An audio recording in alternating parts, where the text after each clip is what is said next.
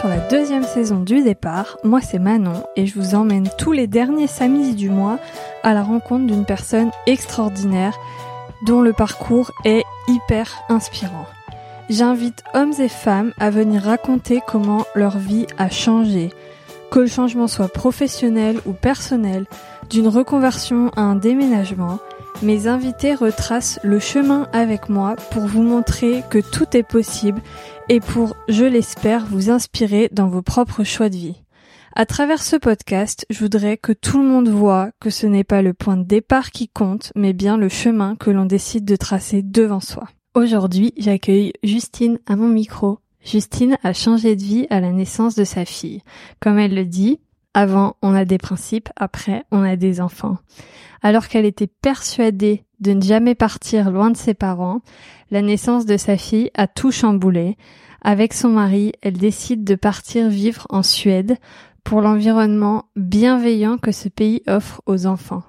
Justine me raconte comment ils ont pris cette décision de partir, l'aversion de ses proches, les galères administratives, mais surtout le bonheur d'avoir le cadre de vie qu'elle a aujourd'hui et qu'elle offre à sa fille. Je vous laisse écouter l'épisode et je vous retrouve à la fin pour quelques informations supplémentaires. Bonjour Justine. Salut Manon. Comment tu vas? Ça va bien et toi? Ça va bien, merci. Merci euh, d'avoir accepté euh, de venir sur le podcast. Ben, merci pour ton invitation. et ben de rien. On va parler d'un sujet que j'ai abordé une seule fois, qui est euh, l'expatriation. Entre autres, je pense que tu as plein de choses euh, à raconter, mais euh, ça va être un peu le, le cœur du, du sujet. Mais d'abord, je veux bien que tu te présentes, que tu me dises qui tu es, ce que tu fais dans la vie. Donc, je sais pas si tu as écouté mes, mes derniers épisodes, mais quand je dis ce que tu fais dans la vie, c'est sans prisme pas forcément sous le prisme professionnel comme on a l'habitude de se présenter. C'est euh, comme toi tu le sens. Voilà. Bien.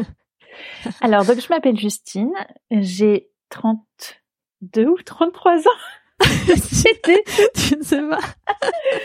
je, je, suis très nulle et avec les dates et avec les âges. Donc j'ai, euh, je suis née en 88, 33 ans. 33 ans. Oui. J'ai eu 33 ans il y a pas longtemps. Donc j'ai 33 ans, je suis maman euh, d'une petite fille de 3 ans et demi et j'aime bien me définir comme une artiste. Je suis euh, artiste dans l'âme, j'adore créer, j'adore faire plein de choses, j'adore découvrir, j'adore apprendre. Et, euh, et voilà. C'est chouette. C'est chouette. petite déjà, tu étais comme ça ou c'est quelque chose qui est venu plus tard? Non, petite, euh, ça, ça, dépend de l'âge. Toute petite, petite, j'étais très très timide et très réservée, donc en fait j'osais un peu rien faire. J'avais peur de mal faire. Mais euh, j'adorais lire, j'adorais euh, peindre, euh, mais c'était pas de la création. C'était, tu sais, les, les tableaux où il y a des numéros et tu dois colorier de la même. Euh, oui. Euh, Je, je, dessinais, je dessine, euh, assez, je dessinais bien quand j'étais petite. Je me dis, ah, pour mon âge, je dessinais bien, mais je recopiais des photos. C'était pas de la création, mais bah, je baignais quand même là-dedans. J'aimais bien l'artistique. Puis après, j'ai commencé la danse et tout ça. Donc euh, oui, si ça date quand même. Ta timidité, euh, tu, tu disais que tu étais très timide, que tu n'osais rien faire. Euh, ça t'a suivi longtemps. Maintenant, aujourd'hui, ça va mieux ou, ou comment comment ça s'est passé un peu avec cette timidité Écoute, déjà, si je suis là, c'est que ça va mieux. non, ça, ça s'est beaucoup, beaucoup amélioré vers la fac, on va dire. Mais ça m'a demandé énormément d'efforts. pendant des années, j'ai fait j'ai pris sur moi pour sortir de ma timidité, pour euh, prétendre. Je faisais semblant au début. Je faisais semblant d'être une fille cool. Euh, euh, dès qu'il fallait changer, c'est super aussi de changer d'établissement. Tu sais, tu passes du lycée à la fac, donc presque tu peux redevenir quelqu'un d'autre. Donc je, je, prétendais, je faisais semblant d'avoir eu plein d'amis et tout ça, alors qu'en fait je sortais jamais de chez moi avant parce que j'avais pas d'amis. donc donc j'ai beaucoup fait semblant au début. En fait, à force de faire semblant, tu dis ah mais en faisant semblant j'y arrive. Donc euh, bah, j'y arrive. Et mais ça a mis des années. Ça a été très long. Ça a été très ah ouais. Mais c'est trop chouette de cette idée de recommencer à zéro dans un nouvel établissement et d'être qui tu veux. Exactement, mais souvent c'est ça. hein. Quand tu mm. repars euh, dans un endroit où personne te connaît, tout à coup tu peux un peu être qui tu veux et t'as pas d'étiquette, t'as pas les gens qui se disent tiens elle va changer, tiens euh, personne dit rien, les gens te connaissent pas encore, donc c'est une très chouette opportunité je trouve. On va revenir un peu euh, à ton enfance, si tu veux bien. Oui. Dans quel euh, cadre euh, tu as grandi Un peu, quelles étaient, quelle a été un peu ton enfance? Alors, je vivais avec mes deux parents et mon frère. On habitait dans les Yvelines, qui est du coup quand même des quartiers assez riches et favorisés. Donc, j'avais ce que je voulais. Euh, enfin voilà, on n'était pas malheureux. Après, moi, j'étais malheureuse parce que j'étais très timide et que je me sentais pas euh, vraiment aimée. Mes parents travaillaient beaucoup et euh, ils avaient beaucoup d'amour, mais ils n'avaient pas forcément le temps. Donc, on peut pas tout avoir. donc, donc voilà, j'ai les deux prismes. Il y a un côté où je me dis j'ai une très belle enfance et un autre côté où parfois j'ai envie de pleurer parce que je me dis mais j'étais toute seule, j'avais l'impression d'être invisible, inexistante. Voilà. Pour essayer d'introduire un peu le sujet, est-ce que euh, vous avez voyagé quand tu étais petite avec ta famille en vacances ou quelque chose? Ah, On voyageait en vacances, mais alors euh, on allait, tu sais, dans les clubs genre Club Med et compagnie. Et donc en fait, on était à l'hôtel et on faisait quelques excursions, mais euh, c'était pas une vraie découverte du pays, je trouve. Je, D'ailleurs, j'aimais pas tellement ça, voyager, parce que du coup, il fallait prendre l'avion, rester dans un hôtel avec des gens que je connaissais pas. Enfin, c'était ouais. pas terrible. Donc, j'aimais pas tellement voyager. Et, euh, et, on est resté plutôt très sédentaire. Par exemple, mes parents, on a fait deux déménagements. On était dans une ville et on est passé dans la ville d'à côté. Donc c'était toujours le même coin. Et puis après, quand j'ai rencontré mon mari, euh, j'étais jeune à l'époque, mais c'est pareil. Quand j'ai emménagé chez lui, c'était deux villes plus loin. Enfin, vraiment, je connaissais qu'un tout petit coin de de ma France des Yvelines et c'est tout. Donc euh, non, je voyageais pas beaucoup.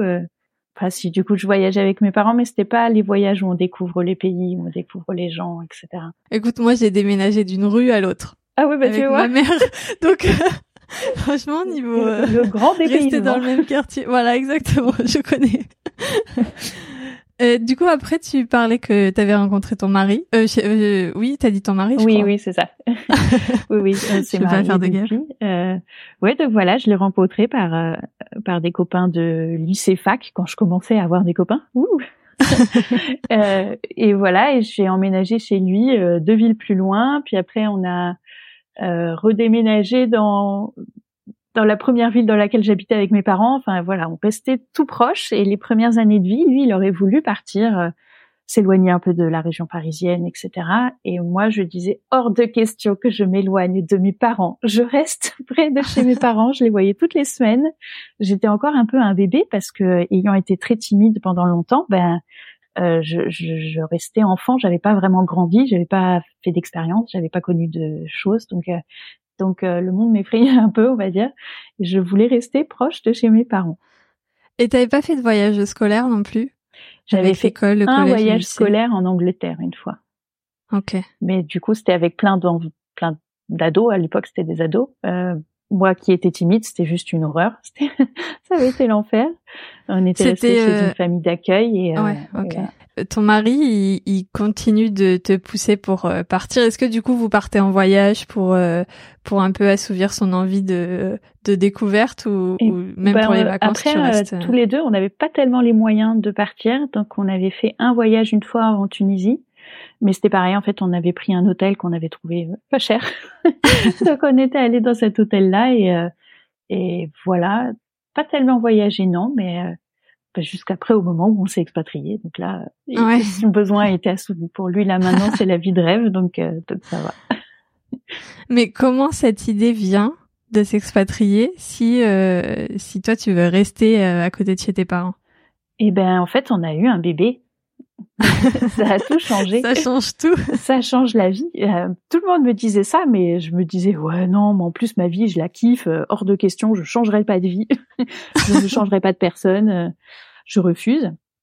Et bon, bah, avant on a des principes, après on a des enfants, comme on dit. Euh, donc, euh, j'adore. Donc euh, voilà, moi quand j'ai été enceinte et que j'ai accouché et tout ça, j'ai un peu découvert la parentalité moderne, on va dire, ce qu'on appelle un peu l'éducation bienveillante, parentalité positive. Chacun y met le mot qu'il veut, qui n'était du coup quand même pas du tout l'environnement dans lequel j'avais baigné, ni mon mari. Et je me disais, je ne veux pas que ma fille grandisse dans ce même environnement. Je veux pas que les adultes euh, considèrent que parce que c'est un enfant, elle a tort, que parce que c'est un enfant, on l'écoute pas, que voilà, je ne voulais pas ça. Et puis je lisais un livre, je crois que c'était Isabelle Fillosa. Et à la toute fin de ce livre, elle marquait que en Suède, ils ont aboli les fessées et les violences éducatives ordinaires depuis les années 70. Donc, euh, quand elle avait écrit le livre, ça faisait 40 ans, mais maintenant ça doit faire 50 ans. Et je me disais, mais c'est génial, enfin des gens qui ont tout compris. Faut qu'on aille en Suède. ah oui, d'accord. Je dis à mon mari, euh, ouais, tu voulais toujours partir, euh, la Suède, t'en penses quoi? Il m'a dit, bah ouais, pourquoi pas. J'ai dit, dans ma tête, je ne connaissais absolument rien de la Suède, mais on a, tu sais, de temps en temps aux infos, tout ça, des trucs comme quoi la Suède est un peu plus écolo, un peu plus euh, avancée socialement, avec plus d'égalité euh, hommes-femmes. Tout ça qui sont en fait euh, des préjugés, parce que foncièrement, j'avais pas creusé le sujet. Je me suis dit, bah j'ai un bon a priori. Euh, vas-y, on part. donc voilà. ok. L'environnement, c'était vraiment pour ma fille. Je me disais, je veux pas qu'elle grandisse dans ce même environnement. Je voyais que les gens euh, n'étaient pas bienveillants, des fois sans faire exprès, hein, mais c'était plein de clichés, de préjugés, de sexisme ordinaire, de tout ça. Je voulais pas. Est-ce que tu as des exemples un peu de, de remarques ou de choses qu'on t'a dites et qui ont un peu nourri le déclic? Alors j'ai eu beaucoup de chance, c'est que j'ai pas tellement trouvé que ma fille avait subi ça. J'ai trouvé que c'était l'environnement dans lequel elle était. Elle était chez une nounou qui l'aimait bien, heureusement. Mais par exemple, il y avait aussi un petit garçon à charge et le petit garçon était beaucoup plus énergique et turbulent. Et elle lui disait par exemple, on va sortir? Le garçon disait non. Et elle dit ah non, tu dis pas non ben, un enfant, il a le droit de dire non, en fait. Et puis, du coup, elle lui criait dessus, donc l'enfant, il se mettait par terre, il se roulait en boule, et, oh, et voilà, le cinéma recommence. Et je me disais, mais je veux pas que ma fille voit ça. Un enfant a le droit d'expliquer, d'exprimer ses émotions. Alors, avec ma fille, ça devait bien se passer parce qu'elle devait pas trop dire non. Elle était contente de sortir, mais je me disais, c'est, ce regard posé sur les enfants ne me convient pas. Et parce que un enfant, il se construit beaucoup par le regard qu'on pose sur lui. Et donc, je veux qu'elle se construise dans un environnement où, euh, un enfant, c'est pas quelqu'un qui fait chier s'il n'est pas d'accord avec l'adulte. C'est un être à part entière, euh, à part entière, et voilà. Et plein d'exemples où je voyais une une classe et il y avait une maîtresse euh, qui gardait donc les enfants qui avançaient deux par deux. Ils avançaient. Euh, là où je travaillais, c'était une maison des enfants, donc c'est une maison des loisirs, on va dire. Il y avait une exposition et le petit garçon, il est sorti du rang pour aller voir l'exposition et la maîtresse a râlé. Ah, tu peux pas être sage, hein. Franchement, regarde, les petites filles, elles sont sages, hein. Tu devrais être sage comme les petites filles. Mais c'est nul, tu vois, c'est nul ce genre de réflexion. C'est nul. Et je me suis dit, ah je ne veux pas qu'elle ait ce genre de choses qui, en soi, n'est pas gravissime, hein, c'est pas de la maltraitance, mais c'est plein de petites choses qui étaient complètement à l'encontre de mes idées. Et donc, je me suis dit, je ne veux pas qu'elle ait cet environnement-là. Donc, euh, partons. voilà. Très bien. Eh ben, partons pour la Suède alors. Euh, un pays que tu ne connais pas du tout, ou quand même le temps de faire les démarches, etc., de partir, tu te renseignes dessus.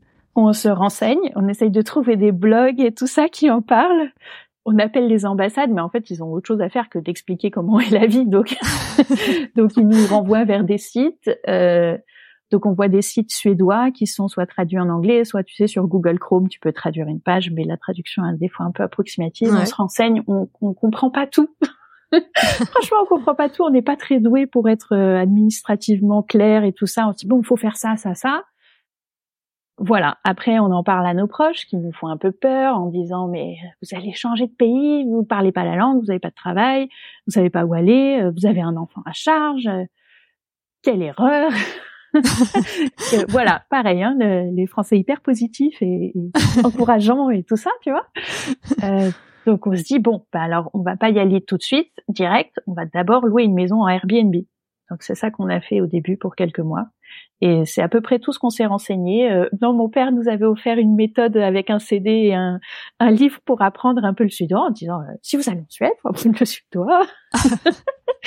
Donc en effet, on a commencé quelques mois un peu à apprendre à la maison, mais alors franchement, euh, on était loin de savoir bien parler suédois. En plus, c'est un, enfin, moi je trouve, alors encore une fois, c'est une opinion personnelle, que c'est un peu très français de dire, euh, euh, on va dans un pays, il faut apprendre la langue spécifique du pays, parce qu'en fait, les gens qui viennent chez nous, s'ils parlent pas le français, communiquer avec nous, c'est compliqué, parce que nous, on n'apprend pas assez bien les langues étrangères. Mais en Suède, alors je ne connais pas le pays, c'est pareil, c'est un a priori que j'ai, mais j'ai l'impression qu'en Suède, euh, Norvège, enfin, c'est dans, dans les pays, dans ces pays-là, ils, ils ont plus de bases en anglais et ils communiquent très bien en anglais et que c'est c'est c'est ça a l'air tout à fait possible de se débrouiller avec de l'anglais quoi. Exactement, ils sont tous bilingues ici. Et il y a quelqu'un, tu lui dis, je lui parle pas bien suédois, est-ce que tu parles anglais? Il te répond, euh, oh, pas beaucoup. Et en fait, il parle mieux que moi. Donc, euh, tu, ils, parlent tous anglais. Ils parlent tous anglais. Donc, on s'est très bien débrouillé avec l'anglais. Par contre, du coup, pour euh, trouver du boulot, ça a été plus compliqué parce qu'en effet, souvent le suédois a été requis et donc ça, on n'a pas trouvé. Vous, vous aviez pas des entreprises en France qui pouvaient avoir une filiale en Suède ou Non, moi été prof de danse et donc je travaillais pour plusieurs associations mais en fait, euh, à l'accouchement, c'est aussi ce qui a participé à la décision de changer de vie. À l'accouchement, j'ai eu une très grosse déchirure du qui a fait que donner des cours de danse, c'était devenu très compliqué. Euh, puis j'étais épuisée avec ma fille qui dormait pas et tout. Enfin, du coup, j'avais euh, repris une saison et ça a été très difficile. J'ai pris aucun plaisir. J'avais honte de mon corps qui avait changé. J'avais honte de mes séquelles. J'avais honte de de pas être aussi bien en forme qu'avant. Euh, j'inventais chorés la semaine d'après, je l'avais oublié et je réinventais. Enfin, c'était catastrophique et je le sentais et je le voyais et donc euh, je m'étais dit bon bah voilà, ce métier-là euh, c'est fini, il faut que je change. Donc j'étais aussi partie pour changer de vie. Et mon mari à l'époque, il tenait une boutique de cigarettes électroniques. Et du coup, euh, il s'est dit, bah en Suède, ils sont pas tellement fumeurs, donc ils sont pas tellement vapoteurs, donc euh, je vais trouver autre chose. Et on s'est dit qu'on allait tous les deux se reconvertir. Et donc vous vous êtes reconvertis? Et donc on s'est reconvertis. Mon mari, il a pris des cours en ligne de de code. Euh, alors il fait des apps pour Apple. Il travaille pas pour Apple, mais il fait des apps qui marchent sur smartphone Apple. et moi, j'ai commencé. Moi, je je suis partie dans tous les sens. Moi, depuis que j'avais 8 ans, je voulais faire de la danse. J'ai commencé la danse et je me suis dit, dans ma vie, je ferai de la danse. Donc, euh, personne n'a été d'accord. Hein, c'est pareil. En France, danseuse n'est pas un métier, n'est-ce pas? Donc, euh, je m'en foutais. Jusque pendant des années, c'était la danse. Là, j'avais plus la danse et tout à coup, euh, je me suis retrouvée bah, comme tous mes amis qui me disaient ouais, toi, t'avais un rêve. C'est bien. Nous, on sait pas quoi faire de notre vie. Bah, pareil, je me retrouvais à pas savoir quoi faire de ma vie parce que j'avais plus de rêve. Du coup, j'ai un peu vagabondé à droite à gauche. J'ai commencé à apprendre le code parce qu'il apprenait le code. Puis je me suis dit non, travailler devant un ordi, euh, ça manque de créativité.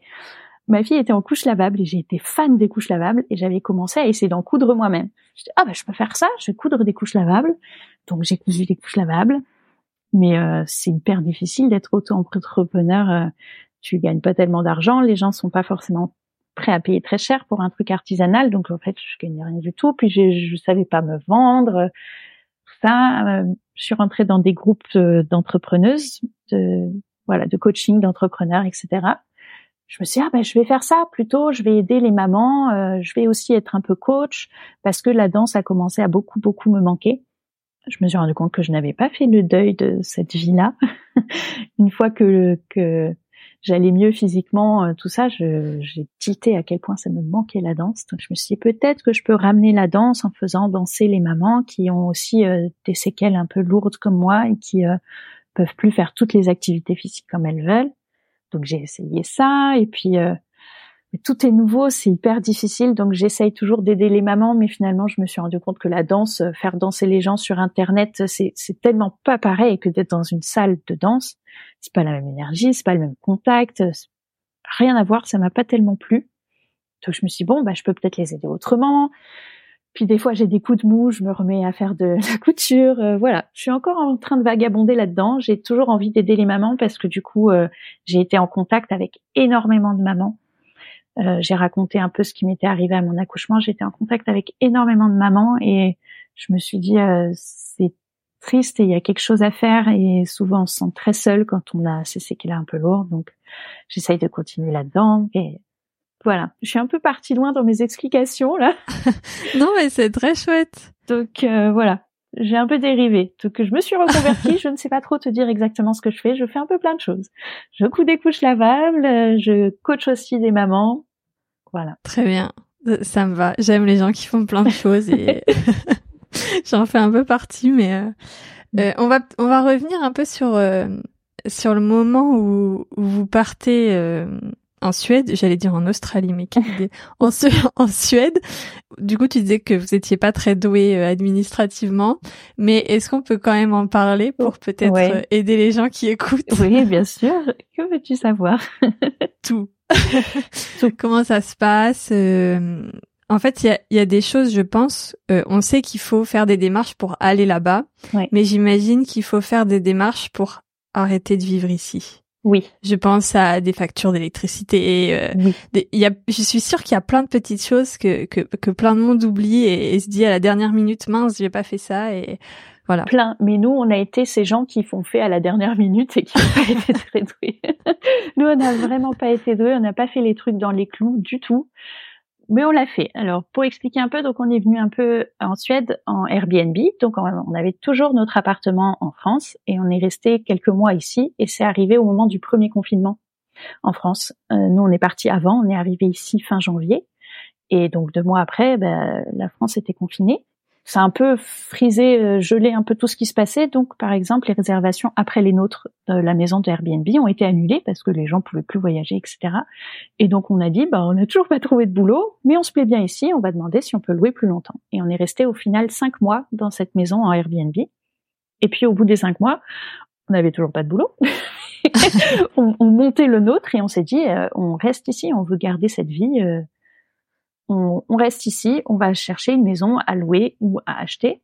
Et donc on est on a trouvé une maison à acheter par un hasard euh, fabuleux, un peu le concours de circonstances. C'était une maison qui n'était pas sur le marché, qui était euh, pas très loin de le village à côté, on va dire, de la maison qu'on avait louée. Notre fille avait commencé à aller à l'école.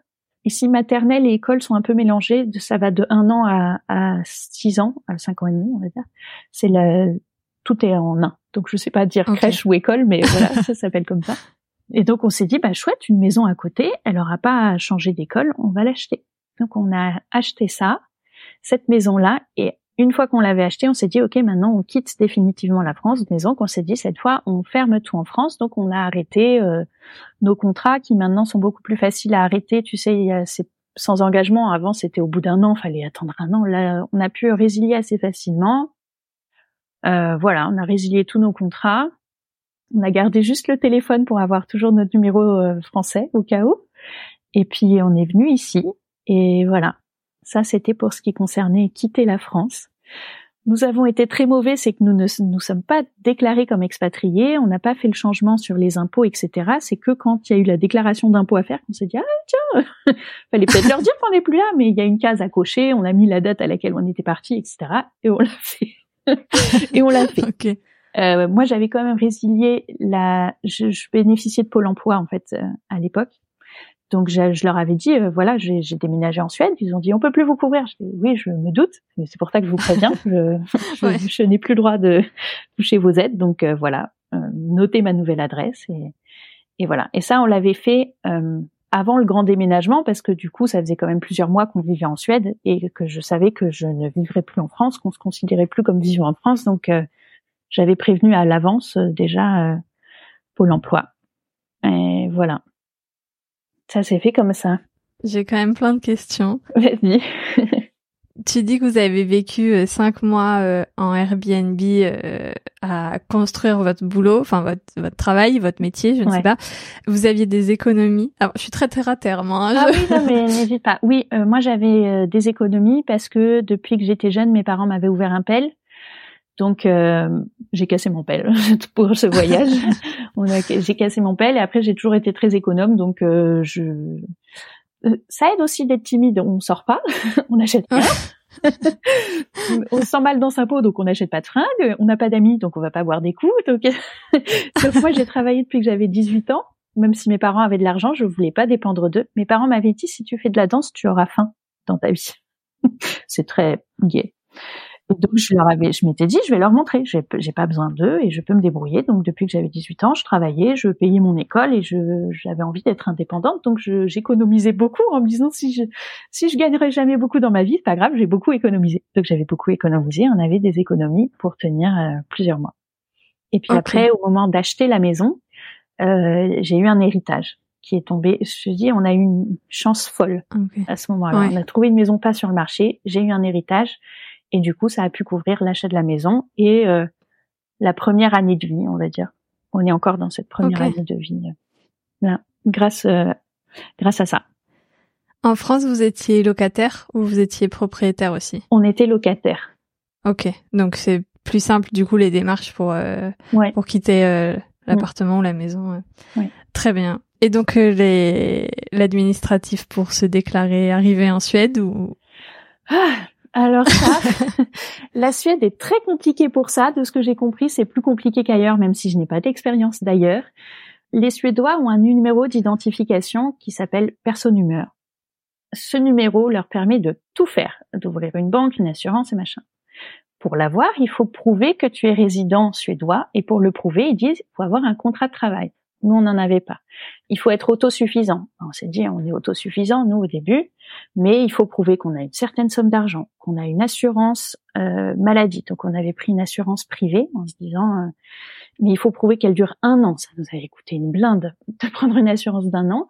Et après, il y avait des petites clauses qu'on n'avait pas lues. Il faut que l'assurance couvre euh, à hauteur de 1 million d'euros.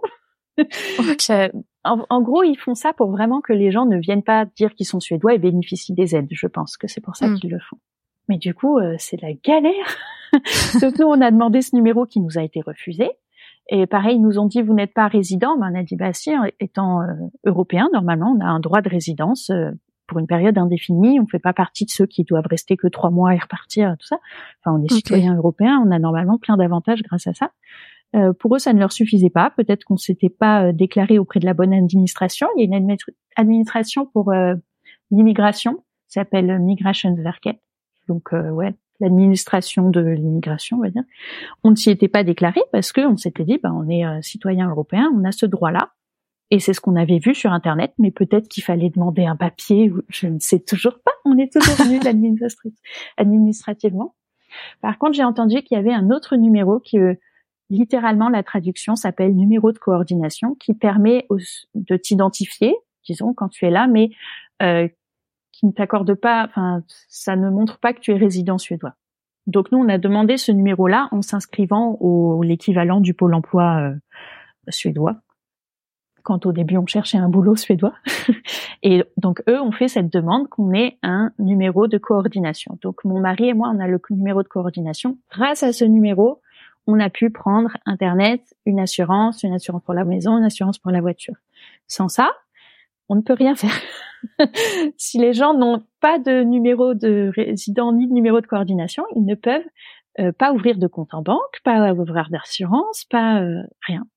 Donc, euh, et nous, on est très limité. Par exemple, pour le téléphone et Internet, on avait le choix entre un opérateur, le seul qui acceptait qu'on souscrive sans le perso numéro. Sinon, euh, on pouvait pas. Donc, on a quand même eu beaucoup de chance pour ça parce que j'ai fait partie d'un, je fais partie d'un groupe Facebook pour euh, aider les Français en Suède. Ça s'appelle les Français en Suède d'ailleurs, et ils en parlent beaucoup. Et il y en a qui ont galéré bien plus longtemps que ça pour avoir des numéros euh, d'identification et qui pouvaient rien faire sans ça. Donc nous, on a quand même pu ouvrir un compte en banque, on a pu voilà souscrire à, à des assurances, à des choses qui sont prises sur le compte en banque, ça nous a facilité la vie à ce niveau-là quand même. Et acheter la maison, vous aviez pu le faire sans le numéro ou il a quand même fallu On avait le numéro avant déjà parce que comme ça faisait cinq mois qu'on était en Suède, on avait demandé ce numéro à Pôle Emploi assez rapidement et euh, et donc on l'avait eu et on avait pu ouvrir un compte en banque suédois. Donc euh, pour l'achat de la maison, ça a été hyper facile grâce à ça. Les achats ah ici sont bon à part ce truc de personne humeur de bip de bip qui est vraiment compliqué. Sinon, le reste est hyper simple. Pour la maison, on n'est pas passé par un notaire, on n'est pas passé par un argent, ça nous a coûté rien du tout. On n'a pas eu de frais de notaire. Il n'y a pas de, notariat. En, tout, pour les commissions, je crois qu'on a payé 1000 euros de commission. En tout. Entre les frais de bancaire et déclarer à l'administration qu'on avait acheté cette maison. Voilà. En France, okay. t'en as pour je sais pas combien hein, quand t'achètes un truc. Euh, le notaire, il te prend euh, X l'immobilier, l'agent immobilier te prend X donc euh, là, c'était très facile, très simple pour ça. Ah, vous avez dû quand même faire un prêt euh, pour euh, compléter euh, le prix de la maison ou alors avec Non, avec l'héritage, ça suffisait. Mon mari avait un garage en France. En fait, ses parents avaient acheté un immeuble et euh, pas un immeuble, un appart. pas un immeuble.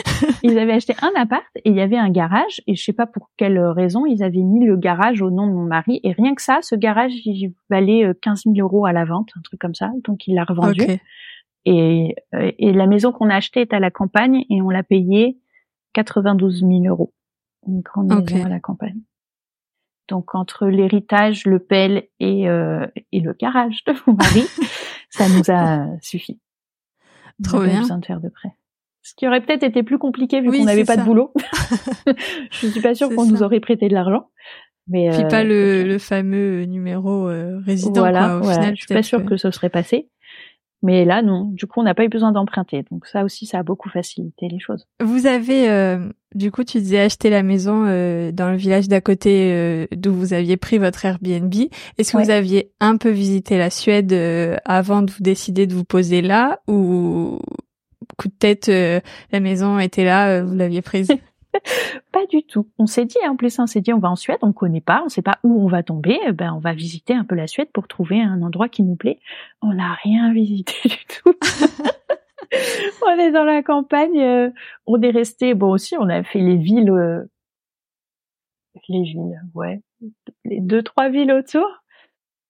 Et c'est tout, mais en fait, euh, les gens chez qui on était nous ont fait découvrir un peu la région, les lacs, les beaux coins. Les gens étaient hyper accueillants ici. On allait à un lac, des gens nous rencontraient, ils venaient nous serrer la main, ils venaient se présenter, ils parlaient avec nous, ils nous disaient ah il y a un autre endroit super. Ils nous partageaient tous leurs bons plans. Euh, on a découvert des trucs magnifiques et on s'est dit c'est trop bien, on veut rester là. Donc euh, on n'a rien visité d'autre. On n'a même pas visité Stockholm parce que après comme il y a eu le corona et tout, euh, c'était quand même déconseillé de faire du tourisme. Hein, c'était pas la meilleure époque. Donc euh, on n'en a toujours pas fait. On ne connaît que notre petite campagne suédoise. ouais, c'est trop bien. Enfin, moi, je trouve ça, je, trouve ça trop bien en fait d'atterrir dans un endroit au hasard et, et, et d'aimer ça. Et je trouve ça très chouette. Les hasards de la vie. Ouais, les hasards de la vie, c'est très rigolo. Les gens nous demandent euh, ici, ça les intrigue beaucoup, qu'il y ait des Français euh, de région parisienne qui viennent dans leur village. Tu vois, ils se disent mais euh, souvent ils nous regardent, ils font mais pourquoi? Et on dit mais franchement c'est trop bien ici. On a dit bah on est venu, faut avouer complètement par hasard ici. On avait cherché à une heure d'une grande ville. On s'était dit Stockholm, on paraît, paraît que c'est trop compliqué de se loger. Non, il y a une autre grande ville qui s'appelle Malmö, mais on a vu que c'était beaucoup bah, souvent les gens qui arrivaient en Suède allaient là-bas et on s'est dit bah non nous on veut être entouré de Suédois c'est pour ça qu'on vient. C'est parce qu'on aime la mentalité suédoise. Donc euh, on va pas choisir la ville où tous les étrangers arrivent. On veut être euh, baigné dans la Suède. Donc non. Et après je crois qu'on a pris la troisième euh, après on a vu une autre ville mais c'était une ville étudiante. Et nous on s'est dit voilà nous on est des parents crevés euh, la vie étudiante c'est plus pour nous. Et voilà. On a pris la ville suivante au pif total. On s'est dit, on se prend un périmètre d'une heure autour en se disant, voilà, c'est quand même une grande ville, on espère qu'on trouvera du boulot. Une heure autour, on a regardé les Airbnb qui acceptaient les animaux parce qu'on avait deux chats. Et donc déjà là, ça restreint drôlement les recherches parce que je peux comprendre, ils sont pas fans. Et voilà, on en a trouvé un où quand on réservait au mois, c'était moitié prix. On s'est dit, ouais, trop bien. Et on est arrivé totalement par hasard ici. Ok, bon, bah super. Moi, j'aime beaucoup l'histoire en tout cas. Ouais, franchement, c'est original.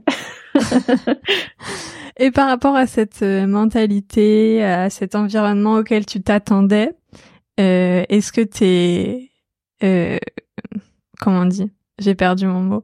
Est-ce que t'es, t'as, as découvert des choses auxquelles tu ne t'attendais pas? Est-ce que ce à quoi tu t'attendais, c'est bien ça? Donc, je suis venue avec quand même plein d'a priori.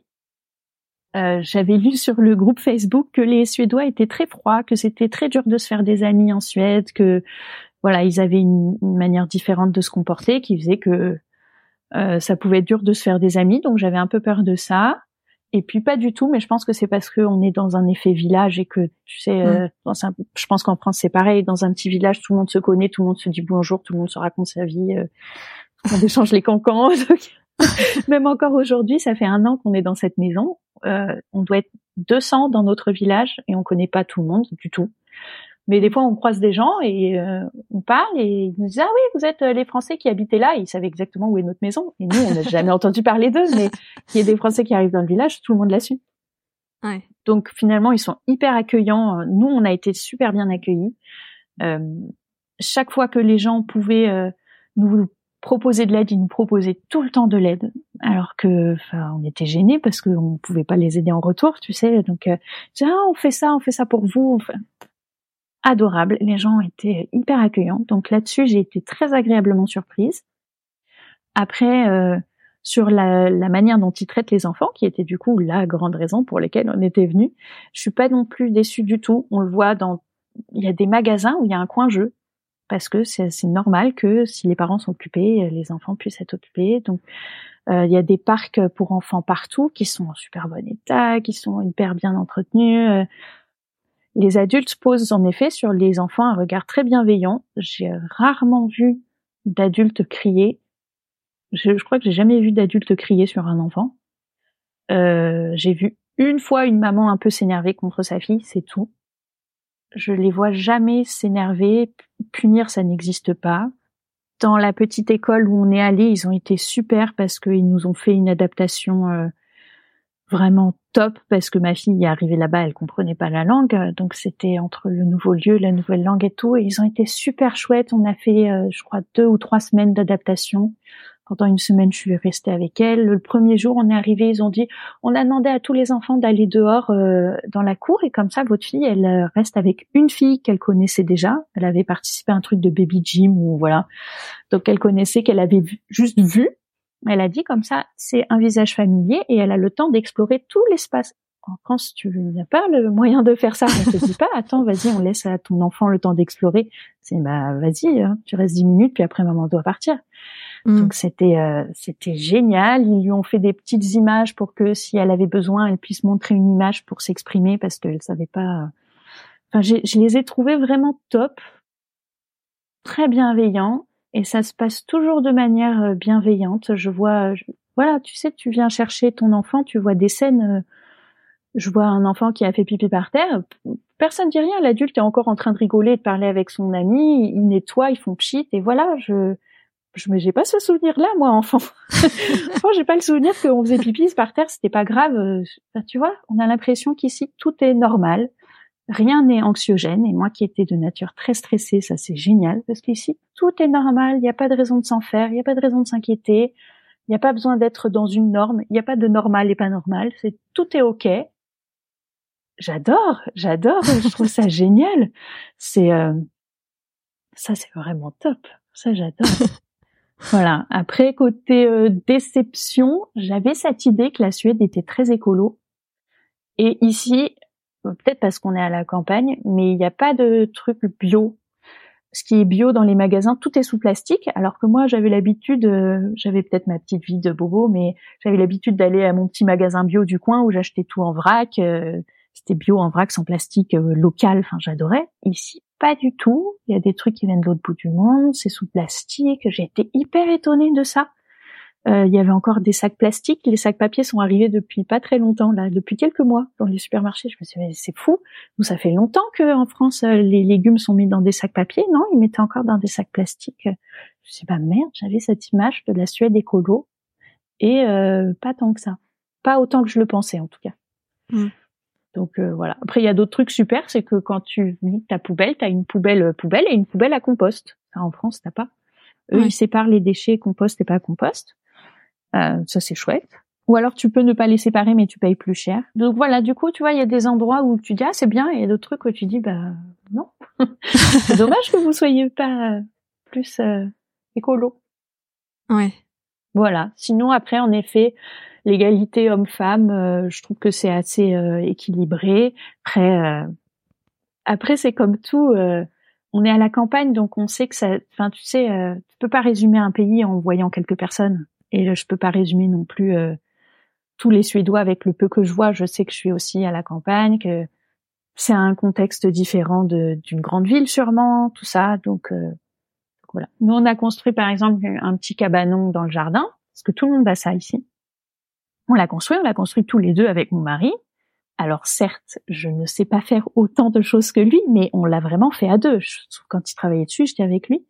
Et à chaque fois qu'on croisait des gens, il nous disait ah on a vu, vous avez construit le, petit cabanon, euh, bravo, bravo à votre mari. C'est-à-dire, mais euh, allô, euh, enfin moi aussi, je fais, euh, pourquoi c'est que l'homme qui fait le bricolage, tu vois? Et une fois, j'ai dit ça à un voisin parce qu'on était devenus amis. Je lui ai dit, mais j'ai participé aussi pour l'égalité homme-femme, non Ils m'ont dit, ah oui, oui, non, si, c'est vrai, mais c'est vrai que c'est beaucoup plus répandu en ville cette égalité. En campagne, on est encore dans nos idées un peu c'est un peu plus sexiste, mais c'est pas fait de manière malveillante et tout. Je dis non, non, je comprends. C'est sûr que mon mari concrètement a fait au final beaucoup plus de choses que moi, mais j'ai participé, j'ai fait aussi. Donc euh, voilà, c'est des anecdotes, hein, c'est vraiment anecdotique. Non mais c'est rigolo, c'est vrai que moi aussi j'avais cette image. Mais du coup vous avez pas euh, exploré le, le, travail en entreprise en tant que salarié? Non, ça on l'a pas exploré il y, a cette euh, comparaison que qu'on ne va pas faire, mais euh, mais qui pourrait être intéressante aussi. Euh, ouais. Ben... Parce que sur le côté égalité euh, femmes-hommes, c'est quand même là où moi je trouve il y a le plus de. Enfin, c'est là. Pour moi, c'est là où ça se joue. Mais c'est là où ça se joue. Oui, oui, c'est vrai. donc du coup, on l'a pas, on l'a pas expérimenté ça. Après, euh, de ce qu'on voit autour de nous, ça a l'air d'être pas mal. On a une voisine qui travaille avec le charpentier. Je pense qu'il n'y a pas de différence entre elle et les hommes. Mm. Euh, et après, non, c'est vrai qu'on n'a pas de grandes entreprises, donc c'est que des on que j'ai. Ouais. Où, euh, en fait, euh, j'ai l'impression qu'ils font beaucoup plus attention à l'humain plutôt qu'aux étiquettes collées dessus. Mm. Donc tout avis est bon à prendre. Après, après, je sais pas. Est-ce que les secrétaires sont forcément des femmes et les patrons tous des hommes? J'en sais rien. J'avoue, je ne sais pas. Mais je sais que quand euh, on est en entreprise, quand ils font des réunions, ils vont demander l'avis de tout le monde. Et ils vont faire en sorte d'écouter l'avis de tout le monde et pas que ceux qui ont une grande bouche et qui vont oser. Ils vont un par un demander l'avis de tout le monde parce que c'est et c'est vraiment ancré dans leurs euh, habitudes. C'est égalitaire. On, on prend l'avis de chacun. Et euh, quel que soit le, le positionnement, on va dire la hiérarchie dans l'entreprise. Si à un moment toutes les personnes qui participent au, meeting, on va leur demander euh, quel est leur avis et on va essayer de trouver un consensus entre tous et tout. Donc je trouve que ça c'est pas mal. Ouais. C'est des, enfin c'est des retours que j'ai eu parce que je l'ai pas, je l'ai pas vu de mes yeux. ça marche. Mais peut-être un jour j'aurai quelqu'un euh, sur le podcast qui l'a vécu et, et qui pourra euh, me dire. ouais. tu, tu, parlais de l'adaptation de ta fille à, l'école. Euh, elle est arrivée à quel âge? Alors, elle est arrivée à l'école à deux ans et demi en Suède. Ouais. Comment ça se passe au niveau de la langue? Du coup, elle a réussi à, elle parle suédois aujourd'hui. Euh, Maintenant, donc ça fait un an, elle a trois ans et demi. Elle parle, euh, oui, elle parle à peu près suédois. Elle comprend pas tout, elle sait pas tout exprimer non plus, mais euh, elle se débrouille bien. Après, elle n'est pas à temps plein. L'école, encore une fois, fonctionne pas pareil ici, donc il n'y a pas de 8h30, 16h. C'est chaque parent un peu dépose son enfant quand il veut et le récupérer quand il veut. Et nous, au début, en tant que sans emploi, on n'avait pas le droit de la laisser longtemps, on avait le droit à 15 heures par semaine. Donc au début, elle y allait 15 heures par semaine. Puis après, euh, on a dit, c'est vrai, on est demandeur d'emploi, mais mon mari, il, étudie aussi, donc il étudie en ligne, et euh, moi, je monte en entreprise. Ils ont dit, ah, dans ce cas-là, vous avez le droit à plus. Et on leur a dit, il faut le justifier. Ils ont dit, non, non, c'est bon. Si vous nous dites que vous travaillez plus, euh, on, on prend, on la prend plus. Vous mettez les horaires que vous voulez. Il faut remplir un papier, il faut signer. Non, non, il y a une app, vous mettez les heures à laquelle elle vient, c'est bon. Ok, génial. Donc euh, maintenant, elle y va plus. Maintenant, elle y va de 8h30 à 14h. Et c'est nous qui avons décidé ça pour pas lui faire des trop grosses journées. Mais euh, donc elle y va pas à temps plein et elle parle, elle parle suédois. Je, sais qu'elle comprend pas tout parce que des fois je lui pose la question et je sais que des fois elle veut dire des choses, elle y arrive pas forcément. Mais euh, il y a des y a des choses, elle, parle mieux que nous. Puis c'est des mots qu'elle connaît mieux que nous, et à l'inverse, il y a des mots qu'on connaît mieux qu'elle. Donc, euh, elle apprend bien, ouais, elle apprend bien. Et vous, vous avez appris aussi? Et nous, on a continué à apprendre un peu avec ce CD là. et les leçons passant, c'est devenu de plus compliqué, de plus en plus compliqué, euh, de plus en plus dense. À un moment, on a saturé, on a laissé tomber. Après, on a essayé des vidéos YouTube, on, a saturé aussi. Et puis maintenant, on fait plus rien. on ne fait plus rien pour apprendre, mais d'être avec les gens quand on va en magasin ou quand on croise des gens, on essaye de parler suédois pour s'entraîner. Euh, ma fille, on lui achète euh, euh, des livres ici et donc ils sont en suédois, on se les traduit, mais donc du coup on finit par reconnaître les mots, par comprendre le sens. Donc franchement, pour des gens qui n'ont pas pris tellement de cours, je trouve qu'on se démerde plutôt pas mal. et on apprend petit à petit, mais en vivant. On fait plus, je suis pas de cours. Il n'y avait pas euh, de, de, cours obligatoires quand tu arrives euh, en Suède? Euh, Non, tu peux avoir. ils appellent ça le SFI, qui je sais plus exactement ce que ça veut dire, mais c'est de la langue suédoise pour les immigrants. Qu'on aurait voulu faire d'ailleurs, mais c'est arrivé encore une fois au moment du coronavirus et donc mmh. tous les trucs de groupe étaient fermés. Donc ils nous ont dit ah, on vous tiendra au courant quand ça réouvre. On n'a jamais été tenu au courant. Après nous on s'est renseigné, on a vu que pour y participer il fallait le personne-humeur. Que on en a parlé à quelqu'un qui nous a dit ah, mais c'est bon moi je connais le maire le machin. Euh, si vous voulez participer vous pourrez. Et puis euh, puis entre temps on a un peu laissé filer et on le fait pas. Euh, parce qu'on se dit qu'il faudrait euh, prendre la voiture, aller loin. Nous, dès qu'on veut faire le moindre truc, la ville la plus proche est à 25 minutes de voiture. Et je suis même pas sûre que ce soit dans la ville la plus proche qu'il y ait ces cours-là. Donc on s'est dit, euh, si faut faire euh, deux heures de voiture, peut-être qu'on va pas le faire. Donc non, c'était pas obligatoire. Euh, je sais que c'est offert aux arrivants qui ont le personnumeur, donc souvent qui viennent et qui viennent travailler. Ouais. C'est souvent comme ça que ça se passe. Hein. Tu viens dans un pays parce que tu as déjà un travail. Et donc dans ces cas-là, et c'est des cours qui sont euh, offerts et gratuits. Après, peut-être qu'ils sont obligatoires quand tu veux te déclarer résident. Euh... Ça, je suis même pas sûre. Non, je crois pas. Enfin, voilà, c'était pas obligatoire et nous on l'a pas fait finalement. Mais ça existe. euh, le coût de la vie, bah, après, vous êtes euh, effectivement en campagne, donc euh, c'est peut-être pas le même que si c'est dans une grande ville. Mais euh, comment vous le percevez En plus, vous étiez en région parisienne, qui est pas forcément le coût de la vie représentatif des Français. Mais comment est-ce que toi tu le vis, le coût de la vie, la différence du coût de vie, s'il y en a une, entre là-bas et bah, ici? En fait, on a été très étonnés parce qu'on avait entendu que le coût de la vie était plus cher. Par exemple, le salaire moyen est bien plus élevé ici qu'en France, mais on nous avait on avait lu et on s'était renseigné que c'était parce que le coût de la vie était plus cher, donc en fait le niveau de vie était sensiblement équivalent. Donc on s'est dit, ben nous avec nos niveaux de vie français, eux euh, ils sont là, peut-être on va galérer. Et finalement, bon alors le coût des loyers et maisons, etc. En effet, on est en campagne, donc euh, pas cher du tout. Enfin, on a une grande maison pour 92 000 euros, on a un immense jardin, on a voilà, donc ça en France peut-être à la campagne, mais c'est pareil, je oui, connais pas trop les prix de, de, la campagne. Oui, oui. Alors ces maisons pour ce prix-là, ça existe euh, en France à la campagne. Ouais. ok. Euh, voilà. Peut-être qu'il faut aller dans la Creuse, hein, mais. Euh, mais je, avec mon mari, on disait pareil, mais je me suis dit, ne dis pas, euh, ne, ne cite pas de région dans un podcast, on sait jamais. J'en sais rien, mais c'est vrai quand je pense campagne profonde, je pense à la Creuse.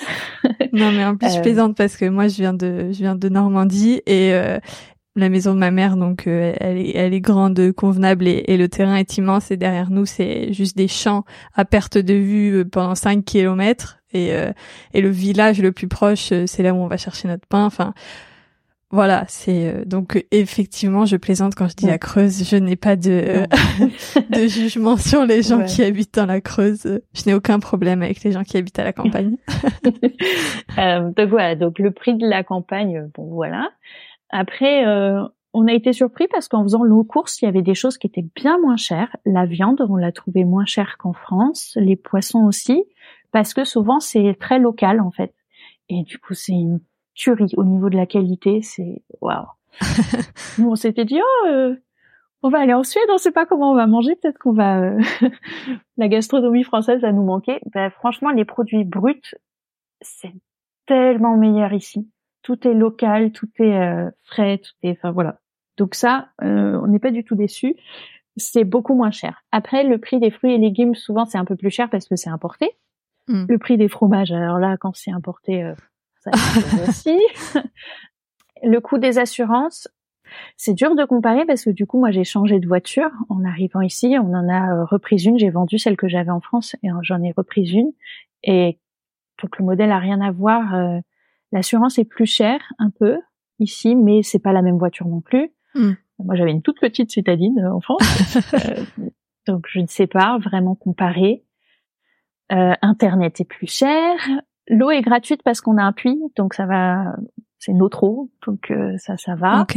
Euh, L'assurance de la maison, bah, je sais pas parce qu'en fait, moi, j'assurais un petit appartement en tant que locataire. C'est pas du tout pareil que propriétaire ouais. assurer une maison. Donc c'est pareil, je peux pas vraiment. Euh, je paye plus cher, mais c'est normal. Enfin, tu vois, je sais pas comparer.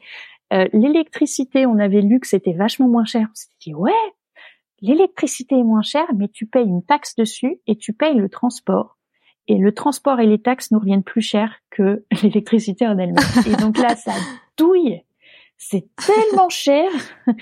Et des mois, on a, on a pleuré en voyant la facture d'électricité, mais aussi parce qu'on est à la campagne et donc le transport coûte super cher parce qu'ils le font venir de loin. Mm. Peut-être qu'en ville, le coût du transport est beaucoup moins cher et nous, euh, voilà. Donc, euh, des fois, on avait 100 euh, euros juste de transport d'électricité. ah, d'accord, voilà. Après, quoi d'autre? Ouais, électricité, internet un peu plus cher. Euh, le téléphone, comme nous n'avons pas de personne-humeur, nous avons le choix avec un opérateur qui fonctionne par carte prépayée. Donc tous les mois, on paye 9,90€ et on a notre forfait. Hmm. Voilà. Ok.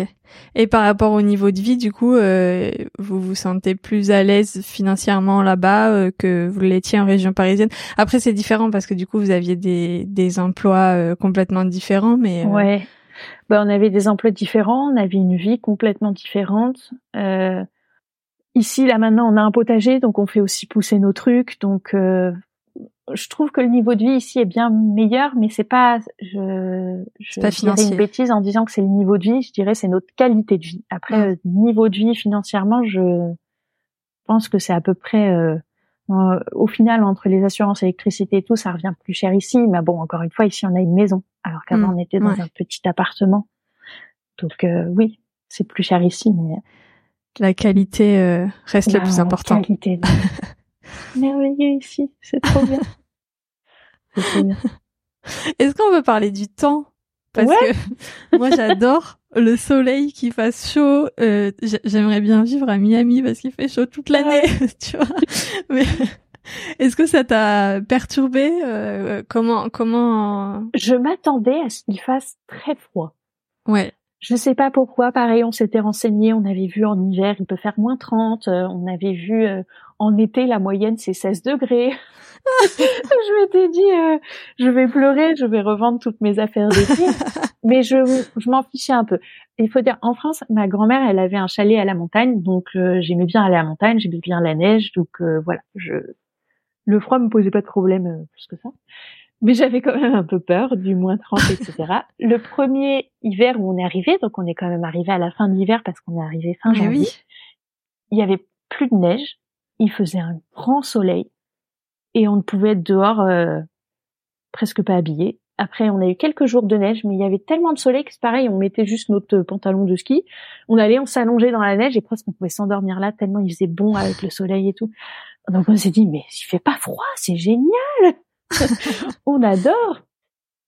En été, il avait fait super chaud. Je trouvais qu'il faisait pas du tout. Je sais pas d'où étaient sortis les 16 degrés qu'on avait vus. C'est peut-être la moyenne avec euh, la nuit quand ça retombait les températures, mais euh, on a eu des jours euh, caniculaires, pareil moins qu'en France, ce qui pour moi était très agréable. Et le jour où c'était caniculaire, on est dans une région où il y a des lacs partout. Donc tu prends ta voiture, tu fais deux minutes de voiture et tu as le choix entre trois lacs où tu peux aller. Tu peux aller te baigner, tu as une petite euh, plage selon les lacs. Euh, tu... Trop génial. Trop génial. Donc on n'a jamais souffert de la chaleur, mais il y a eu des chaleurs. Et après, le deuxième hiver, euh, là oui, il a fait moins 20 degrés certains jours.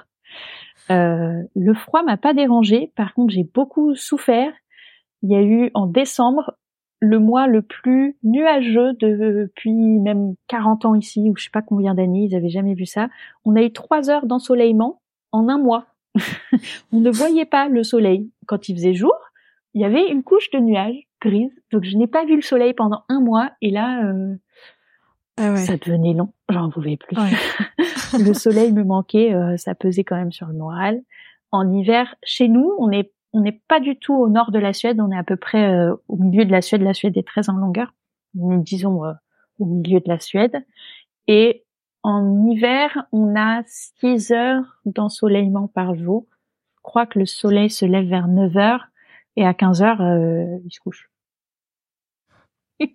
donc en hiver, euh, il n'y a pas beaucoup de soleil. Mais euh, à part le mois où il a fait tellement gris, sinon euh, quand il y a le soleil, ça va. Puis on prend le pli d'ici, c'est-à-dire ici, les gens qui pleuvent, qui ventent, qui fassent froid, chaud, nuit, jour, ils s'empêchent pas de vivre. Ils, ils se disent pas, oh, il pleut, on sort pas. Oh, il y a pas de soleil, on sort pas. Ils vivent leur vie. Les gens mm. vont se balader même quand il fait tout noir. Ils prennent leur lampe de poche, leur truc, et voilà. Et donc c'est aussi assez chouette parce que c'était nouveau pour nous. Mais on a bien aimé. On a bien aimé finalement. Euh, voilà, c'était un peu long que ça se couche si tôt le soleil, mais euh, bon, on allait chercher ma fille. Après on allait se balader. Et il faisait nuit et c'était pas grave. Euh, c'était rigolo aussi. Ouais. Et pendant qu'il faisait jour, le peu de jours, on profitait des fois du soleil. On a fait du patin à glace sur des lacs. C'est incroyable, c'est magnifique. on faisait des feux. Il y en a qui faisaient des feux sur le bord du lac, ils grillaient les saucisses, on allait plus loin, il y avait des gens du village qui avaient fait une sorte de patinoire, ils avaient fait un rectangle pour qu'on puisse patiner, ils avaient fait le circuit qui faisait le tour du lac, on pouvait faire du patin à glace sur la sur le lac, c'était trop bien, ça, c'était génial, on fait de la luge. Euh, dans notre région parisienne, si on voulait faire ça, fallait se payer des vacances, fallait payer le transport, fallait payer l'endroit sur place, tout ça. Là, c'est chez nous c'est chez nous, on prend notre luge, on va marcher cinq minutes, on va faire de la luge, on prend la voiture, on fait dix minutes, on va patiner sur un lac, c'est trop génial. c'est trop génial. Et l'été, on a plein de soleil. L'été, c'est l'inverse. L'été, euh, peut-être le soleil se couche à minuit et le matin, je sais pas à quelle heure il se lève parce que moi je dors, mais il y a beaucoup beaucoup de soleil. Du coup, il fait chaud, les légumes poussent. Euh, ça, c'est trop bien. Il y a des soirs d'été, on se mettait sur la terrasse, euh, notre fille dormait, il était 20h jusqu'à 22h, il y avait toujours du soleil, il y avait même pas besoin de, de bougies, de rien, on était toujours bien, au chaud, on n'avait pas froid. Oh, génial. Donc il y a, ça change beaucoup, mais il y a du pour et du contre. Ou finalement, on a bien aimé. Trop bien. Est-ce qu'il y a quelque chose qui te manque quand même euh, de la France? La raclette. la raclette, on, des fois on fait des razzias quand il y a des, de la raclette au supermarché parce qu'il y en a pas souvent. Quand il y en a, on prend, on met au congélateur et on congèle les raclettes. On a trouvé d'autres fromages. Non, sinon, euh, je pourrais même dire euh, la famille et les amis et tout, mais finalement on a aussi une mentalité qui est très différente d'eux. Et ils sont très gentils et tout ça. Je sais pas comment le dire pour pas paraître j'aime mes, proches, mais, mais des fois, quand on pense de manière complètement différente, où c'est des, c'est des réflexes qu'ils n'ont pas, c'est un regard posé sur les gens et les enfants qu'ils n'ont pas, et, et même s'ils font plein d'efforts parce qu'on leur a parlé de notre manière de voir les choses, c'est quand même pas ancré en eux. Un enfant, c'est quelqu'un qu'il faut éduquer pour eux. Pour nous, c'est quelqu'un auquel il faut montrer l'exemple. Pour eux, un enfant, il faut faire preuve d'autorité pour nous, on est une équipe. je cherche jamais à affirmer mon autorité. J'en ai rien à faire d'être autoritaire. J'ai envie que ma fille coopère. C'est pas pareil. Donc, j'ai jamais besoin de prendre l'ascendant sur elle. C'est des choses qui sont, du coup, souvent très subtiles, mais qui font que quand ils sont là, des fois, c'est pesant parce que je vais pas les reprendre à chaque truc qu'ils font. Les pauvres, il faut qu'ils visent, il faut qu'ils vivent. Mais du coup, moi, je prends sur moi et, et donc, c'est pas si agréable. c'est super, mais on se dit c'est bien que ça soit que ponctuel et que ça soit pas euh, aussi souvent qu'en France. Et j'avoue pour ça, c'est pas mal. Pas mal. et les amis, euh, c'est pareil. Euh, on a des amis qui ont des enfants qui n'ont pas du tout la même manière de voir les choses, et donc pour moi c'est difficile de les entendre parler à leur enfant avec des mots ou un ton qui qui me choque un peu mais en même temps je dis rien parce que c'est pas ça me regarde pas, mmh. mais du coup ça crée une distance. Et après euh, j'ai ma meilleure amie que j'adore et qui me manque mais elle a pas d'enfant. Et donc de quand elle vient chez nous euh, s'adapter avec un rythme d'un enfant où tu es interrompu toutes les deux minutes ou euh, c'est du coup c'est aussi plus pareil. Donc euh, donc voilà. Finalement on s'y est fait à la vie suédoise trop bien pour, euh, est-ce que tu as d'autres sujets euh, rapport à, à, à l'expatriation, à, au fait de changer de vie, à, la vie suédoise que j'ai pas abordé? Euh, Je sais pas, je crois pas. Je, si j'allais dire, c'est peut-être une question. C'est beaucoup, je pense, quand on s'expatrie, une question d'état d'esprit de, qui va conditionner comment ça va se passer. Euh, donc sur le groupe de Facebook des Français en Suède, j'en vois beaucoup qui râlent. Ils passent leur temps à râler d'ailleurs sur comment ça se passe en Suède, comment c'est différent, pourquoi les gens, toutes les différences et c'est bizarre. Et leurs différences sont bizarres. Et nous, on est parti en se disant, c'est déjà un pays qu'on aime, même si on n'a que des a priori. On, je pense qu'on l'aime ce pays. Donc, on est parti en se disant, on sait que ça va être différent, on sait que ça va être, euh, on cherchait cette différence d'ailleurs, et euh, du coup, on était enthousiaste de tout parce que on avait envie. Et peut-être que quand on s'expatrie et qu'on n'a pas forcément envie de découvrir le pays, de voir ses différences, tout ça, ben des fois, euh, on est rebuté par ces différences parce qu'il y en a. Hein, les Suédois sont pas très polis, par exemple. Ils vont pas euh, faire ah bonjour. Euh. En France, on a plein de formules de politesse. En Suède, pas du tout. Un connu peut dire euh, hey, il est quelle heure? On va dire bonjour, excusez-moi, est-ce que vous pourriez Mais du coup, il y a des gens qui sont un peu choqués de ça. Ben nous, on s'en fout. On sait que c'est leur culture. Ça ne veut pas dire qu'ils sont mm. méchants, c'est ils n'ont pas les mêmes règles. Et, donc toutes ces différences, on s'en fout. Elles nous dérangent pas. Il y en a qui nous conviennent bien. Il y en a et on est venu vraiment avec un état d'esprit où on s'est dit ça va être différent et ça va être chouette. Et si on s'expatrie en se disant, euh, je m'expatrie peut-être pour le boulot, mais j'ai envie de retrouver exactement la même chose qu'en France, la même culture, la même mentalité, ben, je pense que ça peut beaucoup moins bien se passer parce que il faut quand même, euh, ouais, une certaine ouverture d'esprit au, à la nouveauté, au changement et voilà. Très chouette. En parlant d'état d'esprit, est-ce que tu as une phrase, euh, une citation, quelque chose qui, définit un peu euh, ton état d'esprit, ta façon de voir la vie euh, T'en as cité plein, hein, dans, enfin, plein de choses, mais. ouais, j'en ai plein. moi, j'étais très dans. On peut tous réaliser nos rêves et il faut oser rêver faut oser rêver et les rêves deviennent réalité si on ose rêver. Donc voilà. Euh, je rêvais de la danse, j'ai fait de la danse. Je j'avais plus ce rêve de la danse, mais quand j'y pense, je me dis, bah, mon rêve c'était la Suède, euh, la maison en Suède, le potager, ma fille heureuse, et c'est exactement ça qu'on a. Donc euh, quand on ose rêver, on, on peut réaliser des rêves. Super. Eh ben écoute, je te souhaite euh, encore plein de rêves, euh, encore plein de bonheur euh, en Suède avec ta fille, avec ton mari, tout ça. Et, et je te dis à bientôt. Merci beaucoup de m'avoir reçu. À bientôt. Retrouvez Justine sur Instagram at a.fleur.de maman au pluriel pour plein de bonne humeur et de déculpabilisation sur la maternité. Merci d'avoir écouté l'épisode jusqu'ici. Si vous avez aimé l'épisode ou si vous aimez le podcast en général, je vous invite à laisser une note 5 étoiles et un gentil commentaire sur votre plateforme d'écoute préférée. Ça m'aide à rendre le podcast plus visible. Vous pouvez aussi m'aider en partageant à votre entourage sur vos réseaux sociaux. Qui sait, peut-être qu'un des épisodes donnera la force à l'un de vos proches de changer de vie et de réaliser ses rêves.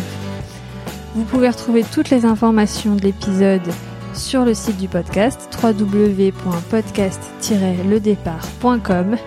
Moi, vous pouvez me retrouver en message privé sur Instagram at itinéraire.dunepassionnée et si vous voulez me partager votre aventure, votre expérience, votre changement de vie, peu importe qu'il soit professionnel, personnel, euh, entrepreneurial, euh, sur la parentalité, peu importe, vous pouvez m'écrire par mail à manon at podcast-ledépart.com.